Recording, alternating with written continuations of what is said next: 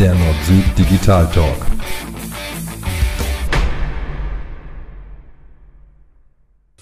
Hallo, ich grüße euch zu einer weiteren Folge von unserem Podcast Nord-Süd Digital. Äh, heute unheimlich spannendes Thema. Ähm, ihr werdet es wahrscheinlich mitbekommen haben, das BGH hat sich nochmal äh, geäußert zum Thema DSGVO und hier ganz konkret um die Behandlung von Cookies. Da bin ich sehr froh, dass ich den Carsten an meiner Seite habe. Mein Haus- und Hofjurist, weil jeder Webdesigner ist ja, ist, ist ja quasi per Hand auflegen. Ich wollte äh, gerade sagen, der Haus- und Hofjurist als Webdesigner, ja. Carsten, ähm, erstmal hallo und schön, dass du da bist. Ähm, du, hast das sicherlich, ja. du hast das sicherlich auch äh, verfolgt und könnt mir auch vorstellen, dass vielleicht der ein oder andere Kunde sogar schon auf dich zugekommen ist. Äh, was ist denn da los? Ähm, also tatsächlich habe ich es nur am Rande verfolgt und ähm, habe da mal reingeguckt. Das ist, äh, scheint wohl jetzt eben nochmal rechtskräftig geworden zu sein, dass ein Cookie-Banner, der ja sowieso schon verpflichtend ist, wenn Cookies gesetzt werden, eben nun auch ähm, die relevanten Voreinstellungen nicht so sein darf, dass wenn ich auf OK drücke, einfach alles aufgezeichnet wird, sondern ich, äh, ich muss als Benutzer, Besucher der Webseite aktiv sagen, ja, dann trackt mich halt, ja, dann macht halt Marketing-Cookies und so. Das also diese Voreinstellung darf jetzt, soweit ich das verstanden habe, eben nicht sein. Was ich auch nachvollziehen kann, weil äh, grundsätzlich war ja die Idee, äh, dass der Besucher entscheiden soll. Äh, wir hatten auch schon mal darüber geredet, dass es ein Unding ist, ähm, kilometerlange Datenschutzerklärungen durchzulesen, um dann zu entscheiden, möchte ich das oder möchte ich das nicht. Äh, und so ist erstmal, geht nichts kaputt. Wenn ich als Besucher äh, dieses tolle Blub Fenster kriege, dass ich sage, äh, was möchten Sie denn jetzt tun? Und ich drücke auf OK, dann passiert sinngemäß erstmal gar nichts.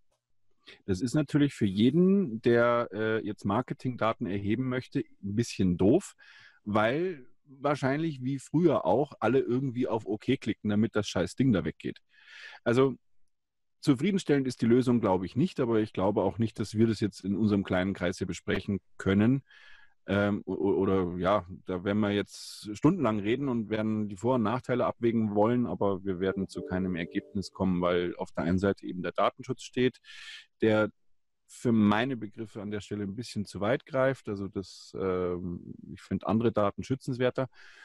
Ähm, und auf der anderen Seite eben die Funktionalität, dass ich sage, ja komm, jetzt äh, lass mal den Kunden die Webseite besuchen.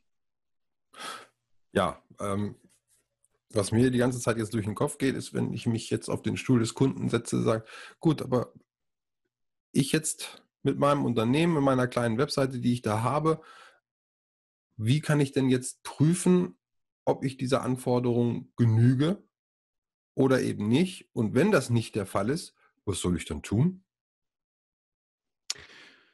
Ja, das ist eigentlich ähm, eine gute Frage und äh, sie ist ja leicht zu beantworten. Frag den Webdesigner. Also gehst jetzt einfach zum Webdesigner und sagst mal Carsten oder Sven oder Klaus, egal. Äh, da war doch was mit dem BGH. Lies du das mal durch und mach das mal.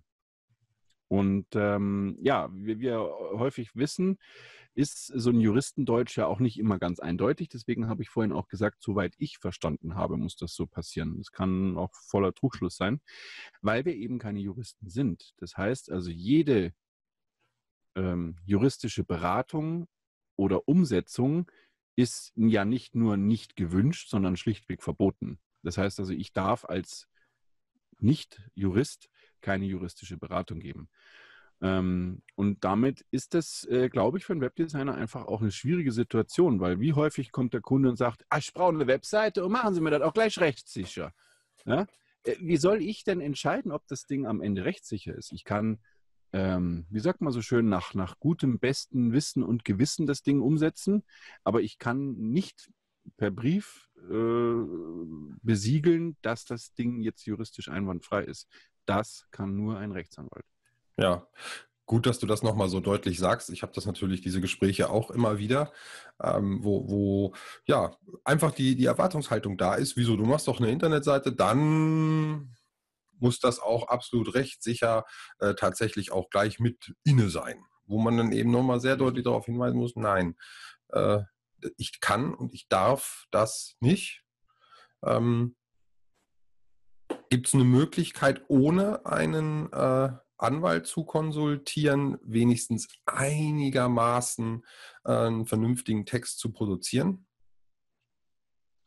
Also ja, ich denke schon, es gibt äh, ja Standards, wo ich halt sage, okay, also eine Impressumspflicht ist bekannt und es ist auch formuliert, was in so ein Impressum reingehört. Also neben, also je nach, nach äh, Firmierung auch, äh, brauche ich einen Handelsregisterauszug, brauche ich eine Umsatzsteueridentnummer, muss die Steuernummer mit rein, äh, brauche ich eine Telefonnummer, war gestern zum Beispiel wieder meine Frage. Ja, diese Fragen sind alle soweit geklärt und äh, das kann man denke ich, auch ohne juristischen Beistand umsetzen, weil es eben auch klar formuliert ist. Und es gibt auch einige ähm, Generatoren, die aber natürlich auch frei von juristischen Ansprüchen sind, wo du aber sagen kannst, okay, ich habe eine GmbH, was muss ich denn jetzt im Impressum alles angeben? Also das kann man machen.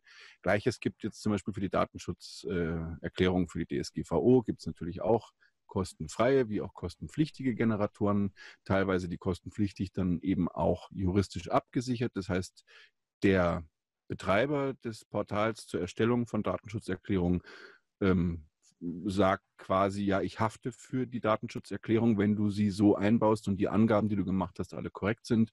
Im Falle eines äh, Falles wäre ich dann ähm, eventuell zu belangen, wobei da sollte man dann vielleicht auch als Nichtjurist dessen AGBs ausführlich lesen, weil wer weiß, was er da wieder ausgeschlossen hat. Also äh, ein bisschen schwierig. Ähm, aber eben, also wir drehen uns im Kreis so ein bisschen. Also es gibt verschiedene Tools, wo ich äh, eben Dinge machen kann, wo ich sage, äh, generiere mir mal sowas, aber die Haftungsfrage bleibt dann immer offen. Und ist es dann am Ende auch genauso umgesetzt worden, wie es sein soll? Ein kleines Beispiel, kleines Beispiel. Wir haben die Impressumspflicht und häufig wird das Impressum unten im Footer angegeben. Und wir haben eine Cookie-Banner-Pflicht. Und das wird auch, weil es ja irgendwie nervt, auch ganz gerne unten im Footer angezeigt. Und da ist es wohl vorgekommen, dass der Cookie-Banner über dem Impressum lag. Das heißt also, solange ich den Cookie-Banner nicht weggeklickt habe, kam ich nicht auf das Impressum. Da kann man jetzt streiten, weil das Impressum muss mit zwei, drei Klicks erreichbar sein. Aber ich habe es schlichtweg nicht gesehen. Ich konnte gar nicht sehen, wo das Impressum ist, wenn dieser Cookie-Banner drüber liegt.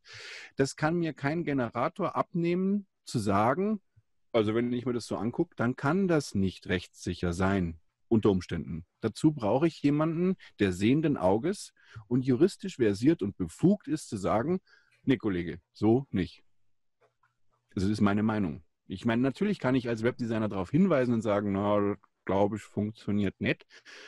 Aber ja, rechtsverbindlich entscheiden kann ich das nicht. Kann ja. wahrscheinlich auch kein Jurist, aber der ist dafür eben genau, das ist sein Berufsfeld und da ist er auch, äh, hat er auch eine Berufshaftpflicht. Wenn er dir also da einen Schmarrn erzählt, äh, der nachweisbar ein Schmarrn war, dann würde er dafür auch gerade stehen müssen, schätze ich mal. Ja, nach wie vor spannendes, bedingt geliebtes Thema. Ja, äh, es wird ja von Jahr zu Jahr schlimmer. Ja, das genau. ist das Traurige. Ja, also gerade wenn es dann jetzt mal über eine Webseite hinausgeht, wenn man dann also beispielsweise einen Shop hat, was man da alles berücksichtigen muss. Also da ist ja die Shop-Button-Lösung noch der kleinste Teil. Habe ich Gerätschaften, wo Batterien drin sind, brauche ich eine Batterieverordnung. Wenn ich versende, was ich als Shop in der Regel tue, wenn ich keine E-Books verschicke, brauche ich die Verpackungsverordnung. Und also da gibt es einiges zu beachten und äh, deswegen ist juristischer Beistand an der Stelle denke ich, äh, in der Kalkulation gut aufgehoben. Ja. Dann sage ich mal Danke. Gerne. Das war sehr interessant, super. Wenn ihr noch Fragen habt, dann einfach unten in die Kommentare rein. Äh, vergesst nicht, den, den Kanal zu abonnieren und äh, dann freue ich mich auf äh, nächsten Donnerstag, wenn es um das nächste Thema geht. Und dir wünsche ich jetzt einen schönen Tag. Ich hoffe, ihr habt besseres Wetter als wir. Hier klopft ja, die Sonne gerade an die Regenrinne. Na gut, dann schöneres Wetter und einen schönen Tag. Bis dann. Ciao. Bis dann. Ciao.